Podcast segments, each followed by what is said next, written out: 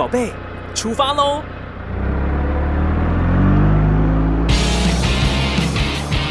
亲子加油站，帮您加满教养正能量。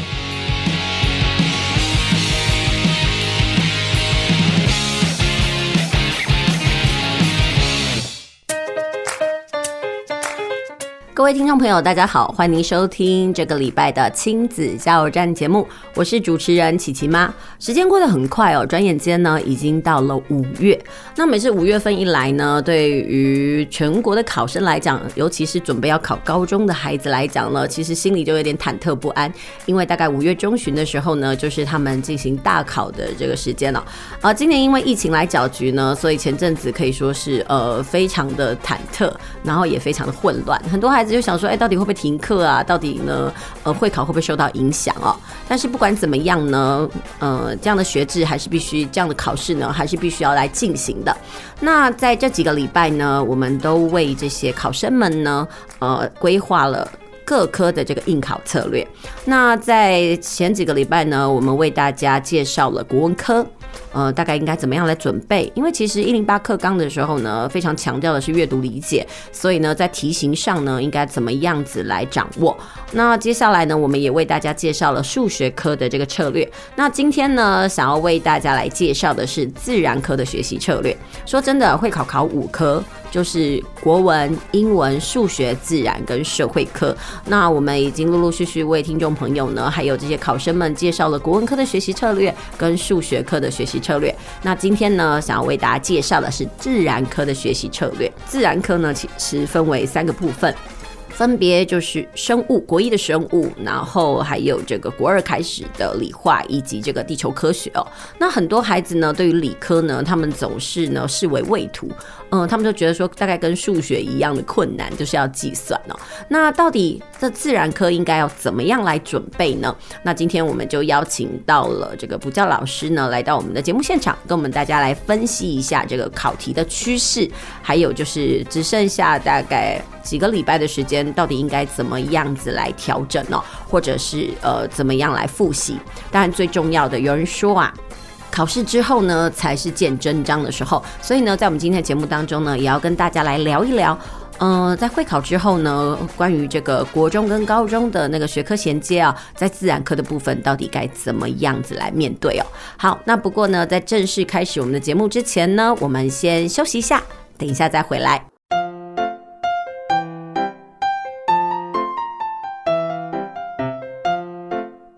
各位听众朋友，大家好，欢迎您收听这个礼拜的亲子加油站节目，我是主持人琪琪妈，很开心呢，在空中要跟您度过一个小时的时光哦。呃，那我们今天要进行的单元呢是学习不卡关。我们知道距离会考呢，真的不到一个月的时间哦。然后很多的，我们可以说在所有的大考里面呢，这个国中的会考生应该是数量最多的吧，几乎是全国都参加了，因为它是这个一贯教育当中嘛。那今天我们的学习不卡关单元呢，我们邀请到了自然科的老师张丽呢，来到我们的节目现场，来跟大家谈谈这个考试的趋势，还有说啊，这个国中会考的时候呢，在自然科应该怎么准备？好，那我们欢迎张丽老师。张丽老师，你好。大家好，我是张丽老师。哎、欸，张丽老师，就是说，呃，我们知道你的补教资历大概已经有十几年了嘛？对对。那当初怎么想要当这个补教老师啊？应该是说我以前大学的时候去打工，因为我喜欢运动，所以我就去体育用品店打工。那老板就说：“哎、欸。”你是高一大的、啊，你什么系？嗯嗯、我说我化学系，嗯、他就跟我说，那我女儿的自然科不好，嗯、你可不可以来帮我当家教？嗯、那我就从此就误入歧途了。哎哎，讲实话，真的是念了那个科系之后，我发现很多人哦、喔，呃。呃，当老师这件事情真的都是误打误撞，不是说真的你到了师范体系然后就这样，而是你可能在做家教的过程当中唤起了你的兴趣，对不对？对对对，后来我还蛮喜欢教学的。嗯哼哼，哎、欸，可以跟我们大家分享一下教学的快乐是什么？教学快乐，把学生从不懂变懂。Uh. 那尤其是当他可能本来完全不了解的时候，uh. 那你跟他解释一个原理，然后他发出那种、嗯、哦。那一种真的是个很大的成就感，哎、欸，我相信也是这样。好，那今天呢，我们节目呢要跟大家谈谈，就是说这个国中的自然科的这个会考考题该如何准备。但是我觉得在讲准备方向之前，我觉得应该先讲一件事情，就是呃这几年的考题趋势大概是怎么样？就是跟爸爸妈妈那个年代其实有很大的不一样，对不对？对对对。好，其实除了跟爸爸妈妈年代不一样以外，对不对？嗯。就以之前机测年代来讲，跟现在会考也有很大的差别。怎么说？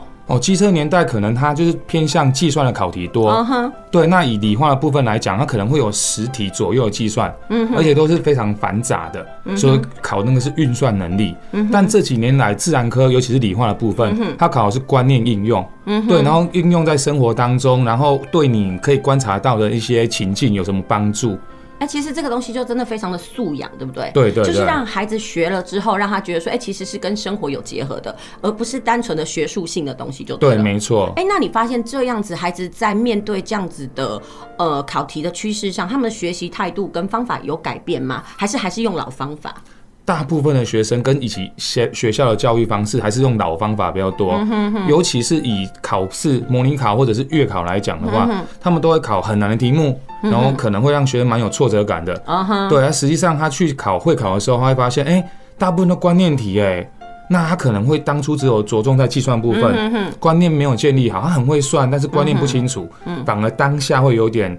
没有办法反应过来啊哈，uh 所以我们今天讲自然科其实分三科嘛，对不对？对，就是所谓的那个生物，然后理化还有地科。那呃，其实就是理化的比重最多，对不对？对。好，那呃，张丽老师可以给我们大家介绍一下，在会考的部分哦，大概平均都有几题，那考题几分，呃，总共要考几分钟，然后还有那个比重又是如何？对，他往年都会有考五十四题，嗯哼，对，那今年是一零八新课纲的部分，预估应该会只有五十二题左右，嗯哼，那以理化的部分的话，大约占三十题，嗯哼，对，前年是二十七题，嗯哼，然后去年就三十题了，所以理化部分有拉高的趋势，嗯哼，那生物的部分大概是十到十二题左右，嗯哼，地科大约也有十题。所以，如果说要拿到最大的分数，是不是理化的比重在学习上要拉高一点点？对，理化就是一定要把握住。嗯哼，他如果要达到我们目前会考的最好的一个积分，就是 A 加加，他只能够错二到三题。哇，那很很少哎。对对对。那呃，那比如说，如果我要保 A 呢，那孩子最多只能错几题？八题。哦，八题，其实跟国文课差不了多少啦。对对对。那其实错的越多，那就代表说那一年的题目越难。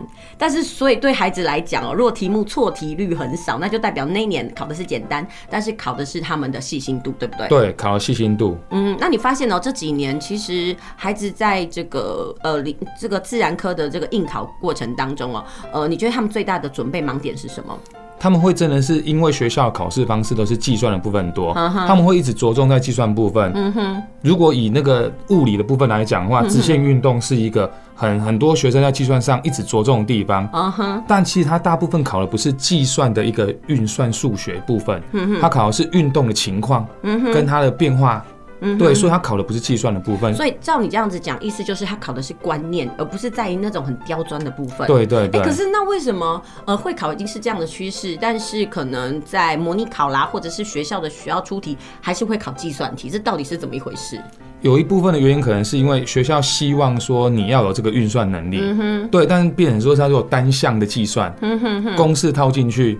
但是却没有顾虑到整个一个过程，嗯哼，对，那所以学生久而久之就会默默的就觉得，哎、欸，那我一定要会算，嗯哼，会算是应该要的，但是不是大局观。嗯哼，对，所以孩子在准备上，我们还是必须要跟他讲。说真的，呃，很多要去参加这个大考的孩子都是第一次，对，所以他们还是会用着学校考那个段考啦，或者是模拟考的那个心态跟准备方式去做。对，所以我们必须要去跟他厘清考题方向真的不一样。对，完全不一样。欸，你有没有发现，你每年都跟他讲考题不一样，但是学生就是不理你？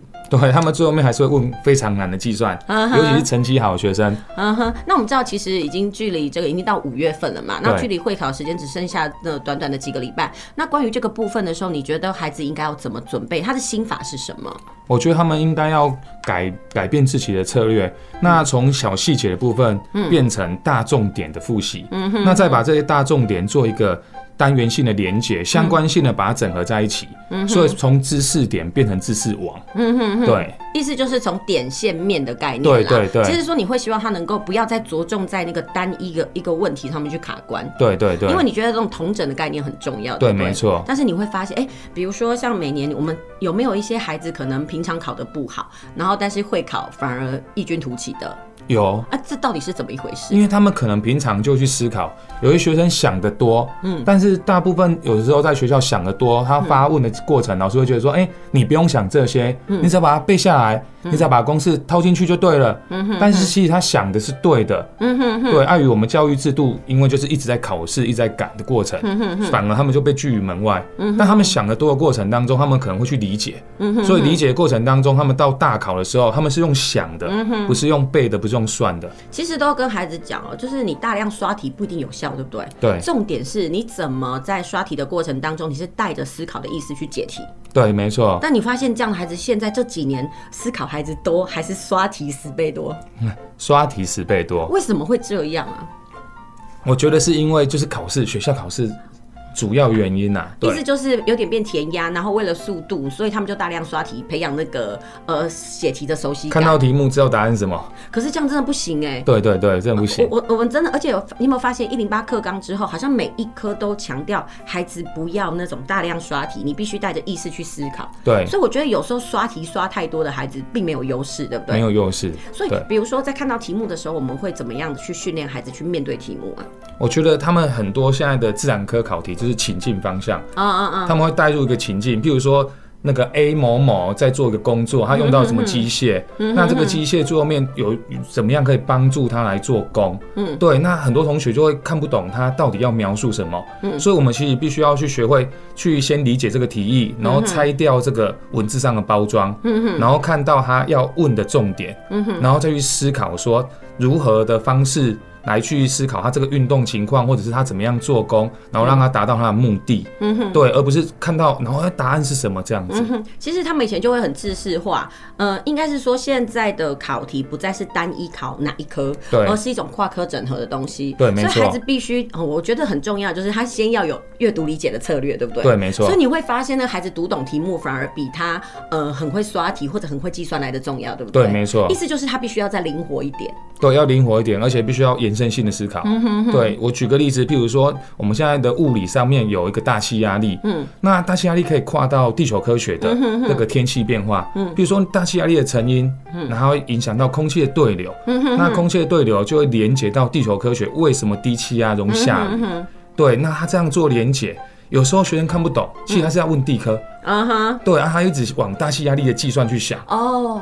对其实就是说，哎、欸，他们大概每一科都学，但是他们都没有把他东西就是吸纳整合为自己的，对，所以他们还是会有就是各科的壁垒分明。但是其实我们老师，因为讲说他自然科老师其实是跨科的嘛，对，所以对你们来讲就觉得啊，这个其实是考什么，但是孩子就会觉得他执着那个点不一样。对，你那时候心里一定会想啊，不然你是在卡关什么，对不对？对，那这个部分怎么去引导他们说不要卡关？他考的不是这个，我们会跟他讲说，对你，你可能要学习就是把。这个重点先画出来，uh huh. 那重点画出来之后，再去想说他为什么问这句话，uh huh. 这句话的原因是不是有其他目的？Uh huh. 对，所以真的是要去先理解题意，阅、uh. 读很很重要。真的，我也这么觉得。好，那我们谢谢张丽老师呢，来跟我们分享一下，就是说，呃，这个在考试的时候呢，自然科它的趋势跟方向。对，那我们先休息一下，听首歌。等一下呢，我们再请张丽老师呢，针对理化科的部分呢，大概有哪些考科？然后呢，每一个不同的主题应该如何准准备来跟各位听众朋友分享。我相信哦，其实不管是家长或是准考生呢，我们呃这一集的节目呢，含金量很高。呃，我们休息一下，等一下再回来。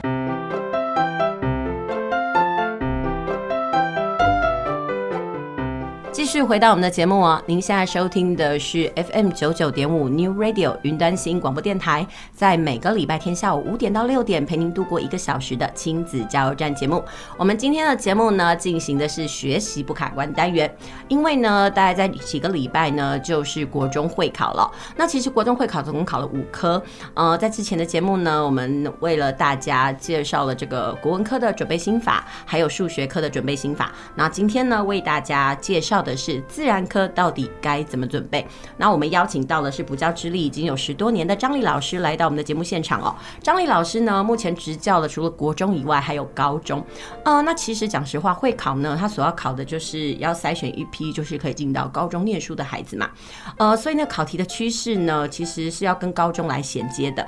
那我们今天的节目重点呢，是想要跟大家聊一聊，在会考的过程当中呢，哎，我们到底应该要准备怎么样来呃。为了这个大考做准备嘛。好，那在自然科的部分呢，我们今天强调的是所谓的理化。好，那张丽老师可以跟我们大家讲一下哦，就是在理化这边其实有很多单元跟主题嘛。对。那到底孩子应该要怎么样来准备呢？孩子们在准备自然科理化的这个部分的时候，嗯、要摒除以往的一个既有概念，就计算部分真的是要少做，嗯、因为以往就是一百一十年，就去年的考试，计、嗯、算部分大概只有三题左右而已。哇，那不是就跌破大家的眼镜吗？对，完全没有什么计算、欸呃。像昨呃，像去年的话是呃三题，那更早之前呢？早一点的话可能会有五到七题。哦。哎、欸，可是说真的，那个五到七题在所有的这个呃自然科考题五十几题当中，比例其实也真的是不高哎、欸。对，只有大概占十 percent 而已。对啊，那么少的 percent，为什么孩子还是想破头的去做这样的准备？到底发生了什么事啊？他们认为自然的理化就是要算，因为物理跟化学，尤其物理的区块计算最多。嗯，对，然后化学部分，其实往年的化学会算到一个叫做摩尔数的。嗯嗯嗯。对，可是因为一零八课纲已经整个把摩尔删掉了。嗯嗯。那学校也会教，但补习班也教。嗯，所以他们就这个我一定要会算，嗯哼，对，就执着在这里。哎、欸，那哎，可以给我们讲一下，有人都说一零八课纲是越搞越越改越简单，那你个人认为呢？我觉得他们以国中的这个部分真的是越来越简单，真的、哦，他拿掉很多计算的。哎、欸，那如果这样子的话，跟高中在衔接上会有困扰吗？有一个明显的断层。哦，那怎么办呢？对，所以他们到高中，可能高中老师已经习惯，就是你上来就要会这些。哦。那他们会觉得，哎、欸，可是国中没有教到啊。呵呵呵。学生会觉得国中没有教到，高中老师就真的说，啊，你以前就学过了。其实一零八课纲改的太急了。啊哈哈。对，改的太急了。对。对。可是不知道后来会不会修改再补回来哈？嗯，应该就是学生慢慢适应，然后老师也要去调适。嗯。那老师，高中老师要调试说，你这个没学过，你真的要上来，我要慢慢教。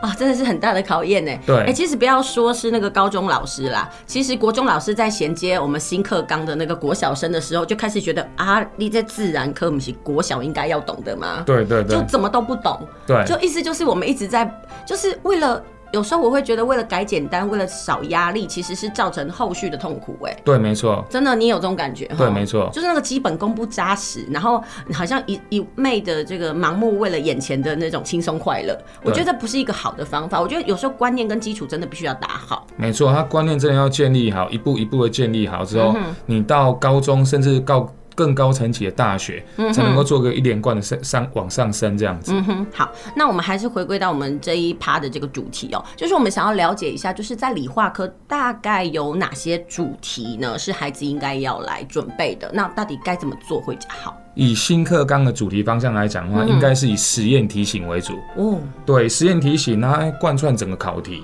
对，今年的趋势走向预估是实验设计，然后跟物质性质差异的比较。对，像尤其是化学的部分，它有一个东西小苏打跟苏打，我们光中午名称就很像了。对呀，它特性也很像，它只有一个差别性。那你要抓出那个差别性，两个东西，一个是加热会分解，一个不会分解。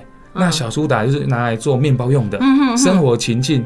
所以他说，哎。我们拿了两个化学药品在做面包，嗯、要取用哪一个，嗯、你就要知道说它的差异性。嗯、所以这是生活情境题，对，然后带入到生活当中，那你要知道说它要找的是这个差异性。嗯、对，这个差异性，对，还有一些数据的比较。嗯、它会统整起来。那理化部分有一个叫做控制变因实验法。嗯、你要把很多因素固定起来，只比较一个特性。对，那所以这是比较的部分，比较的部分的话，才是我们现在这几年来的考题趋势。嗯哼，对，不是真的是计算的部分。嗯哼，对，差异性在这里。那像比如说到了国三会考的时候，我们总是会教孩子说，哎、欸，到底该准备怎么准备，然后怎么去理解。那可不可以分享一下，就是你教学上的小 paper，，你要怎么跟孩子讲说，哎、欸，关于实验上哦这个部分，我们应该怎么样去理解，然后怎么样去解题？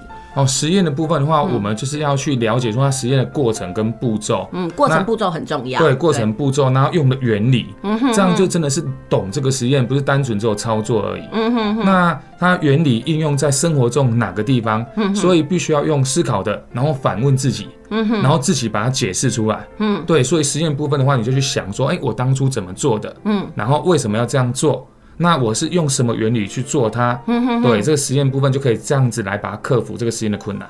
对，我发现哦，以前呢，我们的理化好像就是着重在读研读，然后呢，其实。呃，或者是把我学到的知识呢，展现在那个考卷上。但是你刚刚讲到一个，就是实验那种手做的智能变得很强，对不对？对。就是孩子必须带着意识去了解他到底这个是一个什么样子的过程。对。这真的跟我们以前的学习非常的不一样，哎。对，不一样。难怪我就奇怪，为什么现在的那个理化科的那个实验这么强调？原来是呃。还是一样啦，考试领导教学就对了。对对对，没错、欸。所以有没有孩子哈，一开始在接触这个实验的时候呢，他们是排斥的，会告诉你说啊，你就把课文教好就好，课本教好，你告诉我知识就好，叫我做这么多干嘛？有没有这么短视经历的孩子？其实大部分孩子喜欢做实验哦。对，嗯。可是因为我们就是因为教学为了考试为目的，哦、实验可能很多都跳过，那、嗯、考试快到了。那我们不做实验，好，回去自己看一下啊。那少了那个临场感，孩子没有办法记忆耶。对对对对。所以你们发现，在教学的过程当中，有了实验，孩子的呃，就是学习的状态会好很多，对，兴趣会高很多。哎，他们最喜欢什么实验？他们最喜欢有火的实验。哦，杰伊娜哈。对他们，譬如说酸碱，他们也喜欢的、啊。嗯、哼哼酸碱中和，我们加指示剂会变色。嗯、哼哼那我们用叙述，我我往往在教学上面，然后真的会让他们动手做实验。嗯、我们用叙述，他们只会坐着听，嗯、哼哼然后他们不会有太大反应。嗯、可是如果我是常常考试后，我会让他们动手做一下实验，嗯、他们觉得老师真的会变色哎、欸，嗯、那真的是这样子哎、欸。可是这个我们明明讲过，所以就可以亲受感受到，亲自感受到说，哎，他们的体验有差多少？嗯，真的是做过。哎，有人说就我做我知道啦，对，就是我听呢，其实就是。呃，马尔东风这样子，没有那样那么强调。可是真的说真的，就是呃，学校的时间相对的比补习班时间多很多嘛，所以蛮多的。嗯、呃，对，所以可能每次实验应该都是放假期的时候，就寒暑假的时候会做，对不对？对。其实我觉得每一个老师的梦幻的那个教学场域，应该是希望能够多一点实验，对不对？没错，没错。但是真的是碍于时数的问题，没有办法啦。没有办法，因为大部分的时间可能教学，让学校赶很快。嗯哼哼。对。哎、欸，那比如说像这么多的实验，因为你就说，如果是可能以实验设计为主，那有没有跟孩子说，应该把火力大概准备在哪些地方会比较好一点呢？如果如果以实验的部分的话，我觉得酸碱，嗯哼，还有那个运动状况的记录，嗯，对他运动状况记录，然后你从他记录数据里面去了解他运动情况，嗯哼，对，那以往都会用算的嘛，运动会去算他跑多快，嗯哼，但其实还是从图表里面去分析数据，嗯哼，对。分析能力、理解能力、统整能力就非常的重要。好，那我们知道说，其实要面对这个会考，很多人都说要写这个考古题。那张丽老师，你个人认为呢？这个观点赞同吗？我觉得考古题可以做，但它可能就是做近几年来的，因为旧考题趋势已经不符合时代潮流了。哦，哎，大概几年前的，其实你就不要管它了。我觉得近五年来可以做，五年前的就不用再管它了。为什么？因为五年前的都是繁杂计算多，观念少。对，它就是单项的一个题目计算。嗯哼，对，所以孩子那个必须要去搞懂考试趋势什么，免得哈真的很用功，但是方法错了，真的是就是那个事倍功半。对，没错，这样很可惜哎。考题趋势如果做近五年的，也不是单纯针对一个题目，嗯，而是统整之后知道它为什么考这个方向。嗯哼，从这个五年当中找到说考题的趋势是往哪边走比较重要。嗯哼，对。那所以我们希望说，哎，其实剩下大概一个月不到的时间嘛，如果孩子可以的话，那至少就是近五年的做一做。对。可是我们先说，不是盲目的做就好，是不是那个时间感也必须要？对对对。不就是说一一就是一份考题啊，你做一整天，那么不好嘛？对对对，要预留。就比如说我们做这份考题，我们把它当成真的是在考会考，然后开始计时，然后预留时间，然后你要把时间分配好，然后要练习一个。有的学生会很执着，就说这题我不会。但我好像又会，我一定要做完它才要做下一题，就等时间一回头已经来不及了。对，那个我都很想要把它打脑袋。我就跟你讲说，考试的时候时间分配很重要。对，没错。哎，我不知道你有没有个状况，比如说，呃，像我们都会帮孩子整理考古题。对，那孩子真的他也有写考古题，但是我们整理的考古题让他写的时候，他就在写的时候跟我讲说，哎、欸，这个我写过，但是还是错，就是被同一颗石头绊倒第二次。对，我其实禁不住要说，哎、欸，他们是不是在写考题的策略上有错误的地方？比如说，在我们是知道要写考古题，但是写完了考古题之后，我觉得后来的那个动作才是重要。你觉得孩子该怎么样去面对他的错题？他必须要去反思说，哎、欸，我这个当初为什么错？那很多同学就说，哎、欸，我已经知道答案是什么了，嗯，然后可能没有去追究说原因是什么，嗯、答案跟原因原因比较重要，嗯，对，再加上就是说可能。有的时候老师讲解，不管是学校老师或者补习班老师，嗯、他讲解过程中，他就我已经会了，嗯、他就一直急着要做后面的题目。对对，所以他必须要去先了解说他为什么而错，嗯、哼哼然后怎么样去修正，不要重复不断的再用同样想法去想一件事情。嗯、你知道吗？我有读过一本书，就是那个学习如何学习。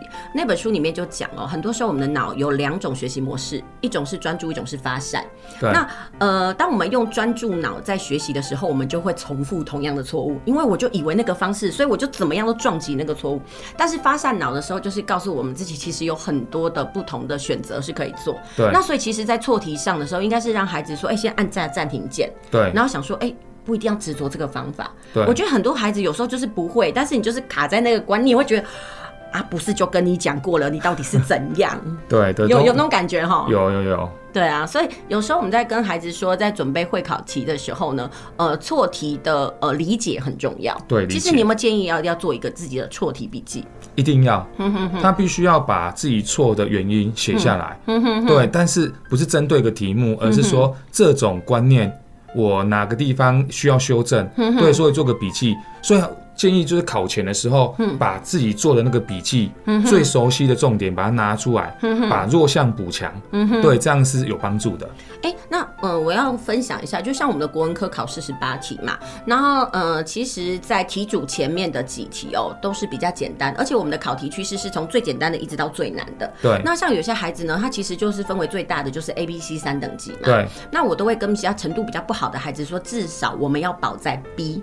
那保 B 的话，那至少就对二十题。那在呃自然科的话呢，如果他至少要拿到最低门槛，本来他可能学习的状态就不是很好。对。那这个部分他到底要掌握哪些题型呢？是最安全的保分题。他题型的话，必须要把一些观念的。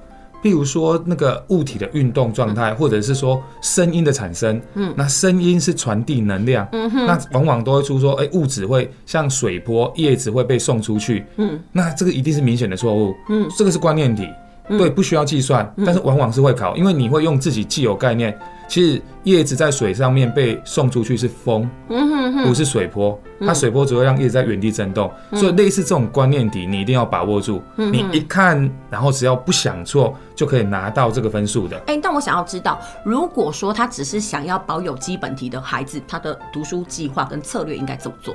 他必须要把每个单元的大重点观念看清楚。嗯，所以看课本有用吗？还是他得去外面买自修？我觉得看课本有用。哦，如果是保基本分数的课本的观念全部都看懂，其实课本的计算少，外面的是计算多。嗯哼，对，所以课本是把握住之后，我觉得基本上 B 以上一定没问题。对。其实这是一个叫保 B 策略嘛，对。然后还有一些孩子，他当然野心不止如此，他想要拿到的是 A 甚至是更好的成绩。那关于那个部分的时候，哎，我们发现总有一些偏难题嘛，对。那他应该怎么样去准备，才能让他能够 A 入袋呢？他 A 入袋的话，要做八题以内。对对，八题以内的话，自然科分成生物、理化、地科。对。理化的话不能够做超过四题，因为它大概占一半嘛，所以理化不能做超过四题。嗯，那可以允许自己错的题目的话，可能就是比较难的计算。嗯哼，对，比较难的计算，但是因为现在的比较难计算又少了，所以变成说要注意题目阅读的部分。嗯哼哼，你也细心就够。你知道吗？我觉得听到这样讲，很多孩子就会说：“啊，你我怎样啊？如果哈，那我就把那个计算全部累积够，是不是会这样子？” 也不行这样啊。对对对，有一些计算的部分，像。我们以声音来为例好了，声音有一个回声，那以前段考都会计算回声跑多远，但其实它这是属于数学运算，你应该去知道说波的性质，波，然后波速，然后频率影响波速的大小，或者是介质影响波速，那个会去做一个思考判断正反比的关系，对。这才是他应该要注意的地方。哎、欸，那比如说，呃，以我们家长的角度来讲，我们要怎么样子来陪伴孩子度过这一段会考的呃准备呢？我觉得家长就是以陪伴者的角色就好了。卖给稿。对对对，如果以以前就是爸爸妈妈说啊，温啥做眼睛呢 呢？哦，温读册读到几点呢？真的不一样了。嗯，对，你叫他一直算算算算算，其实是让他更大的压力而已。家长就是陪伴。然后关心他，这样亲子关系也会好。真的，哎、欸，我我说真的，讲实话，因为我们自己是呃执教这个国高中嘛，对，所以我们跟那个这些青少年呢的心会比较近一点点。对，所以讲实话，你应该很常听到学生跟你抱怨爸妈怎么管教，对不对？对，他们都说，哎、欸，他们就不懂我啊，嗯、哼哼他们就说啊，读书就好了啊，嗯、哼哼就问我说啊，我怎么没有读？嗯、啊，我怎么那么早睡？对，可是其实他们会说，我真的有在读啊。嗯，对，只不过说有时候难免会有一些失误。嗯，那我们只要扮演关心啊，让学生孩子有尽力。我觉得尽力是最重要的，因为每个人的志向不一样，真的，将来发展方向也不一样。真的也不一定是什么万般皆下品，唯有读书高了。对，现在因为有时候那个你读书的开窍期，真是因人而异啦。对，没错。对对对，好，那我们谢谢这个张丽老师呢，告诉我们就是说关于呢，呃，要准备自然课，我们怎么样来写考古题，还有怎么样保 B，怎么样拿到 A 哦。我觉得这这个部分呢，呃，可以提供家长呢跟考生嗯注意一下。好，那我们先休息一下，等一下快回来。那今天呢，我们就请这张丽老师呢，呃，跟我们分享一下，因为我们是台语电台嘛。那通常你都会听呃哪一个歌手的台语歌呢？呃，我会听江蕙的。哦，有点老派哦。那为什么会想要听江蕙的呢？因为我妈妈喜欢江蕙。哦，真的，有时候呢，家长的那个什么音乐品味会影响到小孩。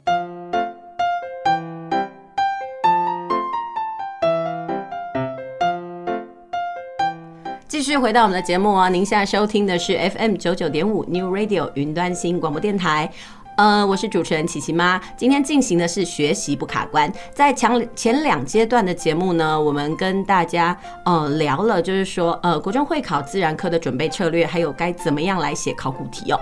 那接下来呢，其实琪琪妈想要跟大家聊一下，很多人都把这个重点放在会考，其实说真的。会考只是一个过程，之后才是见真章的时候哦。那所以呢，我们就请张丽老师来跟我们大家谈一谈哦，就是说国中会考呢跟高中之间的衔接，哎，到底应该怎么样子来准备，或者是该有什么样的基本态度呢？对，国中会考完之后，嗯，上了高中就是一个最大的问题出现在于断层，嗯，对。对他们当中可能单元性的名称，学生如果只有看课本的第一页，嗯、那个章节目录，他们单元单元性的名称跟国中是一模一样的。Uh huh、对，那可是学生就会觉得说，啊，那我以前学过了。嗯哼。对，可是他却不知道说它里面有很多细节上的不同。Uh huh、我举个例子，以浓度来讲，他们一开始高一就一定会遇到浓度的计算。嗯哼。国中的时候是每一个章节分开。嗯哼。重量百分浓度在。国二上学期，末浓度在下学期，对，还有一个叫百万分浓度，学校是用补充的，常常会没有提到。但高中的区块是把这些东西全部整合在一起。为什么国中阶段是这么的零散，国中就变它整合在一块呢？因为他们必须要循序渐进，嗯，一块一块的慢慢先把它建立起来，嗯、哼哼。对啊，建立起来之后，可是学生没有把它做连结，就是跟我们刚刚讨论到的，就是说你在考试的时候的态度，必须要做全部一个知识面的整合，嗯哼，那他们缺乏这个能力，但到高中却需要他们要这样做，所以他们就哎、欸、一时适应不过来，他们说哎、欸，我国中浓度我就会算啊，嗯哼，那为什么到高中？我却不会算，每个我好像都懂，但没有办法做连结。嗯，他们最常见的是换算。嗯，哎，对。哎，我想要问一下，就是说，如果国中的理化科没有学好，到那个高中是不是会出现啊，我就放弃了的那的状态？很多，很多哦。对，还有就是社会组的学生，嗯，他们认为说，那我就是社会组啊，嗯，我就不需要这些东西啊，嗯，所以他们就直接就放弃了。嗯，但这很可惜，因为毕竟他们会考，就他们的学测，学测不是会考。他们的学测是全部都要考，对啊，对。不过现在是五选四，他们就会越觉得说，哎，没关系嘛，我就不选它。可是今年的一零八，嗯，高中考大学，他们数学有很多自然科去考社社会组，对啊，对，所以就会变成说，哎，其实很多名额社会组的都被自然科占走了。那社会主又不读自然，嗯哼，他又没有竞争力，对，我觉得很可惜，很可惜。可是很多人其实，在学习的过程当中，可能他也没有遇到呃他听得懂的老师，或者是有缘分的老师，对，所以他在自然科的部分就自动放弃了。哎，其实，在选这样子的呃呃科别的时候呢，孩子应该有什么样的心法？我觉得惊是一个很。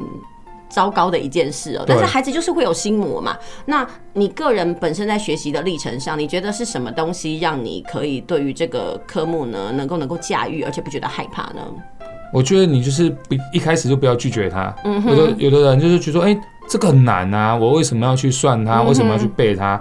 那化学要背，物理要算，那一个背的跟算的好像很冲突。对，但是你要去想说，这是一个生活中的一些生活实例以及一些科学的统整。那你就觉得说，你学这些东西，你更了解这个自然，你更了解生活环境周遭的现象。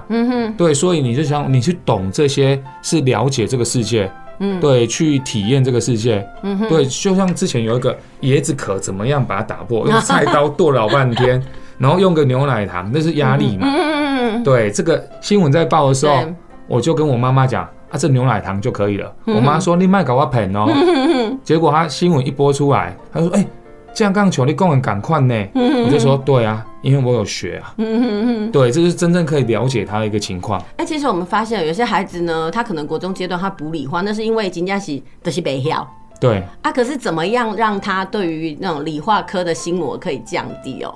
你大概有什么样的方法？哦，我觉得把它生活化是很重要的。哦对，然后你去理解它，嗯哼，那不要真的是执着它于计算部分，对，你就想过我要了解这件事情就好了，嗯哼哼哼，对。可是往往高中的难度真的是难提高蛮多的，嗯，学生抗拒是很明显的，嗯哼，所以一开始你要摒除那个抗拒的心。哎，其实有没有比如说，哎，我在考完会考之后呢，我去先学习这件事情，会让我未来在高中上比较从容呢？哦，这一定是的，真的吗？对，因为你如果。以会考来讲，结束是五月多，对。那等真的高中考那个开学是九月，嗯，我们数一数有三个多月的时间，嗯。那你三个多月如果都没有去接触它，嗯，到时候你就会觉得，哎，欸，第一个我本来就不喜欢了，对。再来就是我都忘光了，嗯。所以当初如果你考完会考的时候，你把你自己心态重新归零，嗯哼，然后去先先修，先先学。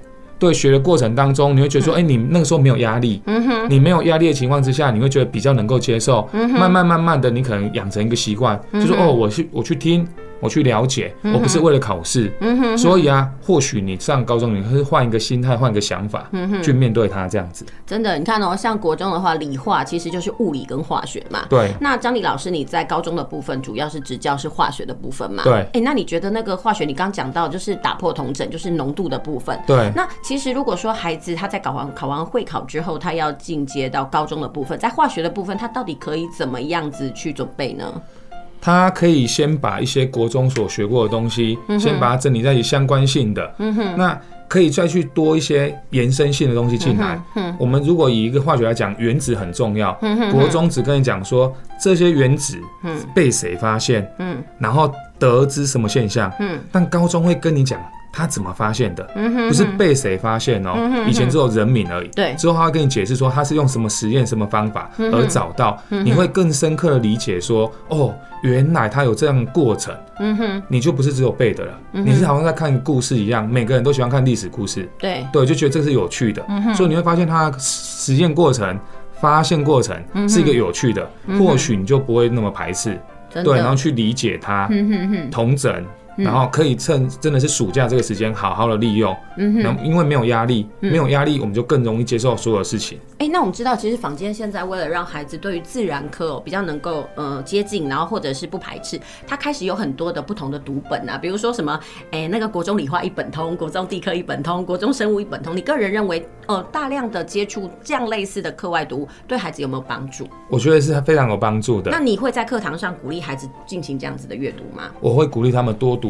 对，因为像现在很多会有那种课本的，然后做一些，譬如说谁谁谁哦，那个哪一个科学家，然后因为哪一种情境之下，大家知道牛顿其实没有被苹果砸到，他其实是坐在教室里面或者是在他们书房里面往外看，看到苹果树掉下来而去想，但为什么大家都说牛顿被苹果砸到？因为这样大家会有兴趣，哇，被苹果砸到会想到万有引力这样子，所以其实就是引发大家的兴趣。你可以多读课外读物，对，科学人也很不错，对对对。哎，其实像儿童的部分呢，其实就有那个什么。呃，亲子亲子天下，它就其实出了很多的那个专刊嘛。对。呃，比如说那个杂志，像我们家以前就有看过那个科学少年啦。对。然后就是未来儿童啦，未来少年这个部分。哎，讲实话，那以前远流出的那个科学少年真的很好看，你够不啊？哦，对啊，现在。大家因为买书的人越来越少，好可惜。真的，像我们家就是为了要让孩子对于那些科普知识多一点，我觉得其实课文里面讲的吼比较没有脉络，对，然后那个课外读物才可以让孩子有同整性啊。对，对，我们下次可以请张丽老师来到我们节目呢，呃，特别针对这种呃。呃，适合孩子来读的这种自然科普的读物呢，来跟大家介绍一下。你他们通常都会在课堂上介绍哪一些？我们下次呢播个时段呢，那我们来介绍一下适合孩子读的这个科普读物。嗯、应该他应该有适合国小、国中还有高中的吧？对，有有有有。那你也会鼓励他们大量阅读这些东西就对？我会希望他们大量阅读，嗯、对，然后 希望哦，希望希望，对，因为我们鼓励他，我们当然希望他们可以做到啊，对，所以。尽量可以的话，会去先帮他们找好，然后跟他们推荐说这些书很有趣，因为我觉得以有趣为出发点，他们会或许会比较有一些收获。没错，对，有时候真的是这样子啦，就是以兴趣为起点，然后否则你去逼他们看呢，他们就会觉得说，哎，那是又是功课或者是干嘛的。对对。但是我真的觉得学习每一个科目，兴趣点真的是一个很重要的事情。对，没错。对了，好啦，那真的是。会考就要到了，那我们就祝福呢所有的考生呢，在考试上能够有很好的表现。对对，希望大家都可以考上自己理想中的学校。对，不管是呢你是想要保 B，或者是你想要往 A 来迈进哦，其实真的都有不呃不同的策略跟心法。那今天呢，我们谢谢张丽老师来到我们的节目，跟大家分享自然科的这个应考跟这个复习策略。然后也谢谢您今天的收听哦，我们下周同一时间再会。